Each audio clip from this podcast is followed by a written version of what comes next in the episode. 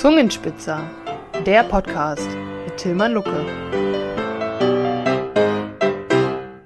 Willkommen zu Folge 12 des Zungenspitzer Podcasts rund um Kabarett und Comedy. Mein Name ist Tilman Lucke, ich bin Berliner Kabarettist und stelle jeden Mittwoch neue Köpfe aus Kabarett und Comedy vor. Heute freue ich mich auf Uli Höhmann. Hallo, grüß dich. Grüß dich. Du bist ja sogar ein doppelter Zungenspitzer. Einerseits warst du im letzten Herbst ähm, auf einer der letzten, auf einer der Stationen von Zungenspitzer und Tour zu Gast, nämlich in berühmten Fehringenstadt, wer kennt es nicht. Und andererseits warst du auch einer der ersten Stipendiaten.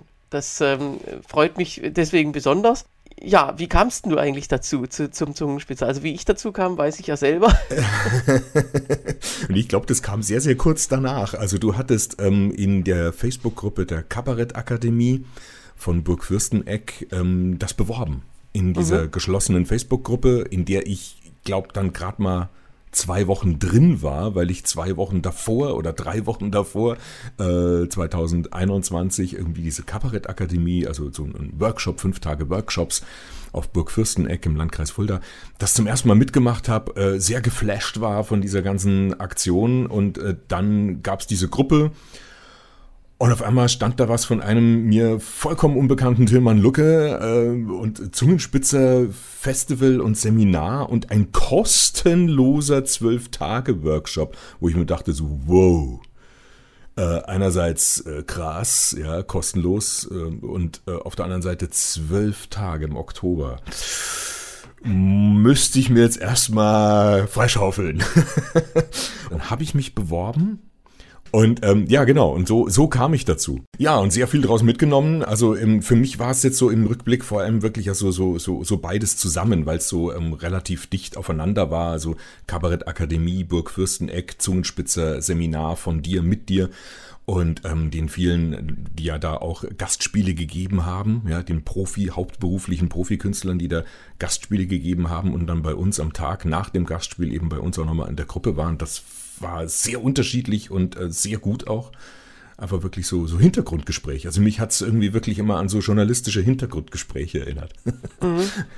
War sehr, war sehr toll und danach hat dann irgendwie äh, sich alles Mögliche bei mir so im Kopf zurechtgeruckelt und ich glaube, ich habe so innerhalb von einer guten Woche äh, ein, ein, ein Drittel oder fast die Hälfte von meinem Programm dann neu geschrieben ja, so einen Schwung mitgenommen dann. Ja, äh, total, wirklich. Ja, ja. Das ist ja, äh, ich kenne das auch, wenn, wenn ich irgendwo teilgenommen habe, dann ist entweder dieser Schwung oder halt das, Gegend, das genaue Gegenteil, also dass man so ein bisschen in so ein Loch fällt und dann erstmal gar nichts äh, damit macht. Man hat vielleicht eine volle Liste, aber man will und kann sie jetzt gerade nicht abarbeiten. Das kann, kann ja auch sein. Das ist richtig. Und so ging es mir nach, der, nach diesen fünf Tagen im, im Sommer- und Kabarettakademie, wo ich auch erstmal dann... Ähm, erstmal wieder arbeiten musste in meinem Brotberuf und äh, das eben äh, auch erstmal zur Seite liegen musste, auch weil ich die Zeit gar nicht hatte. Und dann gerät so ein bisschen in, in den Hintergrund und sowas. Und nach dem Zungenspitzer-Seminar, also das war ja die letzten zwei Oktoberwochen so in etwa, und dann eine Woche drauf ähm, war dann dieses Werkstattwochenende Aschersleben, wo ich eben quasi eine Dreiviertelstunde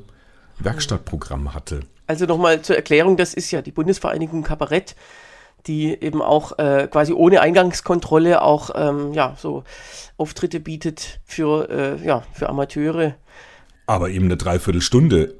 Also sagen wir mal, da hat ein, Stand-up-Comedian mit seinen 10 Minuten Bits äh, ja äh, ein Problem. Mhm. Ich hatte mehr Material. Ich hatte ja schon ein erstes Programm im Grunde, was ich, glaube fünfeinhalb Mal gespielt habe und dann kam Corona. Und auch von diesen fünfeinhalb Mal waren so tolle Aufführungen dabei wie vor fünf Zuschauern und zwei davon waren noch meine Frau und meine Tochter.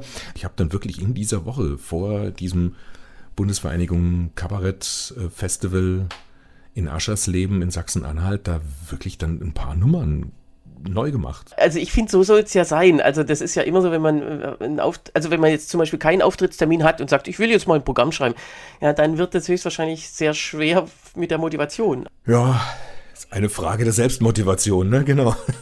Aber da, ich war selber ganz platt, was da dann doch nochmal so ähm, entstanden ist. Auch wegen des Zungenspitze-Seminars.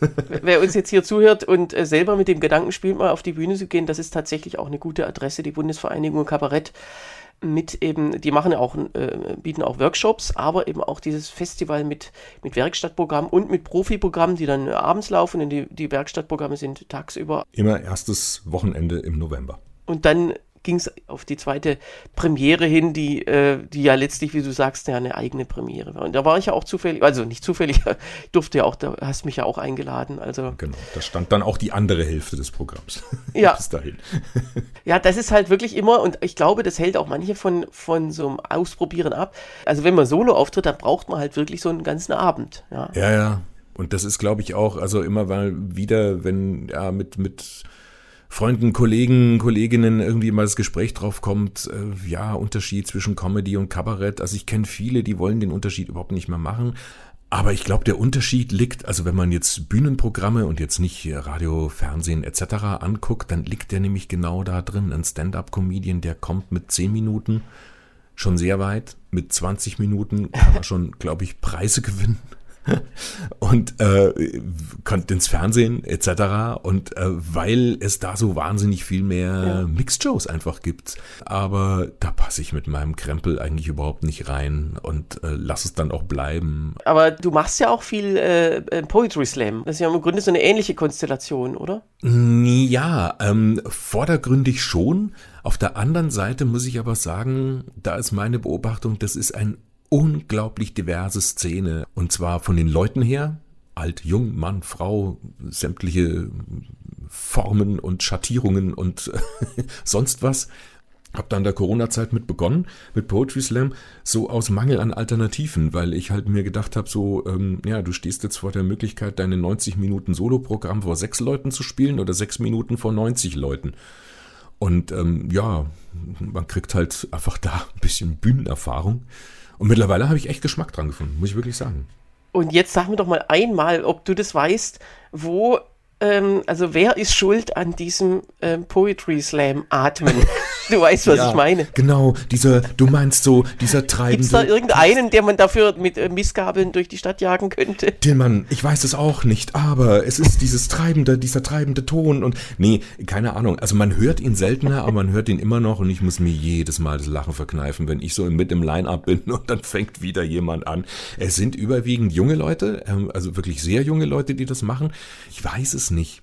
Also richtig ähm, bekannt geworden ist es halt dann mit Julia Engelmann. Ich habe noch niemanden getroffen in der Poetry Slam Szene, der gut über Julia Engelmann gesprochen hat. die steht halt für so eine Masche, die aus irgendeinem Grund äh, so einen Erfolg damit hatte und dann versucht hat, äh, diese Erfolgswelle zu reiten und das ist ihr eben nicht gelungen alles schon erlebt. Da wollen wir natürlich wissen, was hast du schon mal Absurdes auf oder hinter der Bühne erlebt? Ich hatte in Quedlinburg und in Wernigerode so an zwei Tagen hintereinander von Kabarett Genial eine Vorstellung mit meinem Solo und ich war also sehr zufrieden mit dem ganzen Abend und das ist dann so dieser Moment, es gibt da keinen Vorhang, wo man richtig abgehen kann und dann wiederkommt, man dann immer ein bisschen zur Seite und wiedergekommen, Applaus geholt wollte dann anfangen mit der Zugabe und, und dann so von ganz links am Rand meint dann so eine Frau aus von einer Zuschauerin, ähm, äh, in, in, Entschuldigung, äh, und sie wollte dann ein Selfie mit mir machen. noch ja. vor der Zugabe.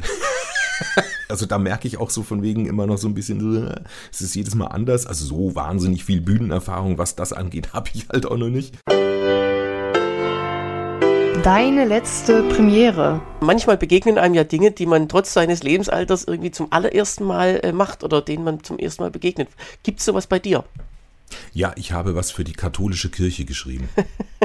die wollen jetzt auch cool und jung werden und ähm, den laufen ja auch schon seit längerem irgendwie das Publikum weg. Und äh, das Setting ist quasi, es ist ein Autor, also die Bibel hat ja wahnsinnig viele verschiedene Autoren. Das weiß man ja, wie viele weiß man auch nicht. Und deswegen ist die Idee dahinter, es ist ein, ein, ein Dialog zwischen einem Autor und einem Lektor oder Redakteur bei Trinity Books. So heißt der Verlag. Und das ist halt ein Verlag, wo die halt dann äh, den, den Text verhandeln. Und da sind halt Ideen drin, die gehen so nicht, die stören den Redakteur. Und äh, im Prinzip erfährt man darüber, warum die Bibelgeschichten so sind, wie sie geworden sind. Oder auch nicht. Ja, genau. Also ich bin mal gespannt, ob sie das machen. Es ging natürlich, wie du dir vorstellen kannst, viel jetzt irgendwie darum, ja, nee, mach doch mal lieber nochmal diesen einen äh, Witz da irgendwie raus mit diesem einem äh, Modewort und mit diesem Jugendkraftausdruck und ähm, naja, also äh, du weißt, du, kurz gesagt, ich mache das eigentlich nur, damit ich einmal in meinem Leben sagen kann, ich bin im Namen des Herrn unterwegs. genau. Es gibt dann, falls es ihn doch gibt, gibt es auch ein paar Pluspunkte am Ende. ja, genau, unbedingt. ja, also vielen äh, Dank erstmal, Uli. Wir sind, äh, wir sind hier schon wieder durch, äh, durch die Zeit durchgaloppiert. Ich würde mit dir noch äh, gern am Schluss ein Thema ähm, besprechen und zwar Christoph Biermann, ja. den wir beide gut kennen, wäre heute 70 Jahre alt geworden, heute am 21. Juni. Er ist letztes Jahr verstorben. Insofern ist es ein schöner Zufall, dass ich gerade dich an der Strippe habe, weil ähm, wir waren ja zusammen, oder ihr wart zusammen in diesem ersten Zungenspitzerjahrgang, von genau. dem äh, anfangs die Rede war. Ja, ich habe mir mit ihm ein Zimmer geteilt ein wahnsinnig netter, sympathischer Zeitgenosse. Und ähm, also ich habe noch gut in Erinnerung, meine, wir waren ja auf diesen zwölf Tagen Zungenspitzer-Seminar so ein bisschen WG auf Zeit, ne? Haben uns ja auch selber versorgt und gekocht und so weiter und ähm, eigentlich alle sehr äh, hilfsbereit. Und Christoph habe ich so in Erinnerung als einer, der so wirklich mit der Zeit aufgetaut ist. Also in der zweiten Hälfte hat auf einmal der irgendwie Sachen ausgepackt, so an Texten und, und, und Liedern vor allem, wo man echt gedacht haben, oh, holla. das hätten wir dem gar nicht zugetraut. Also mit einer, so einem ganz versteckten, hundsgemeinem Witz irgendwie auf einmal noch mit drin und so. Sehr, sehr amüsant und sehr interessant, das so zu erleben, wie unterschiedlich schnell, unterschiedlich tiefgehend sich so die Menschen öffnen und ähm, Christoph ganz besonders, mhm. ja, muss ich wirklich sagen. Ja, ich habe das ja als, als Leiter jetzt nicht so ähm, äh, mitgekriegt und ich, ähm, ich, ich kannte ihn ja auch schon länger, unter anderem eben von der Kabarettakademie, die wir ja schon eingangs erwähnt haben.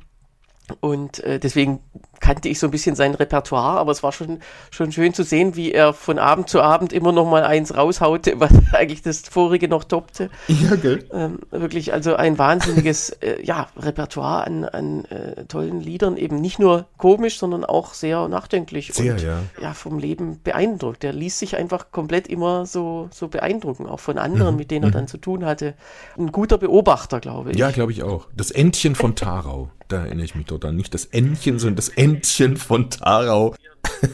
ich erinnere mich auch noch, wir hatten ja dann in diesem Zungenspitzer-Seminar auch einen, einen ganzen Tag. Die Aufgabe war, morgens anfangen, also ab jetzt geht's los äh, und ihr schreibt jetzt was. Genau. Da habe ich überhaupt nichts zustande gebracht, genau, das weiß ich noch sehr gut. und abends dann äh, sozusagen ganz unter freundschaftlichen, kollegialen Bedingungen dann eben die, äh, die Auswertung. Und er hatte quasi überragend gewonnen mit seinem Text. Ja. Den hänge ich auch noch in die, in die Show Notes.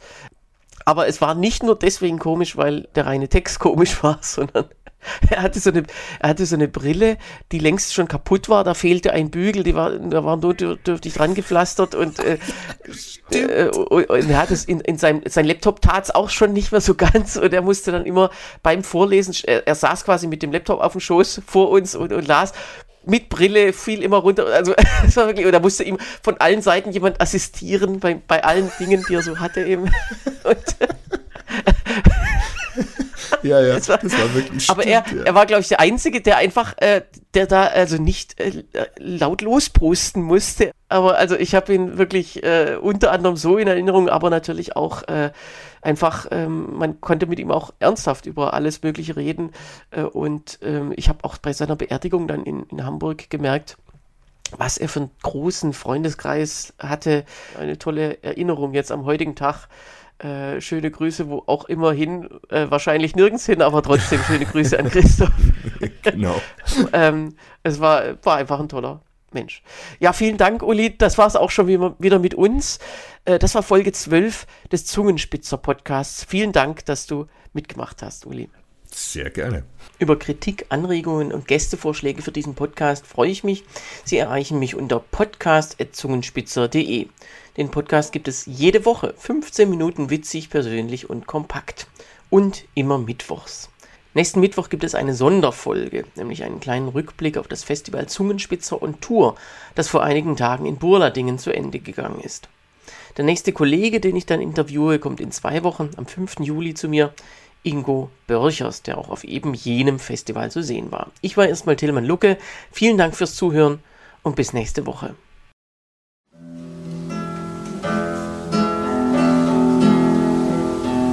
Männchen von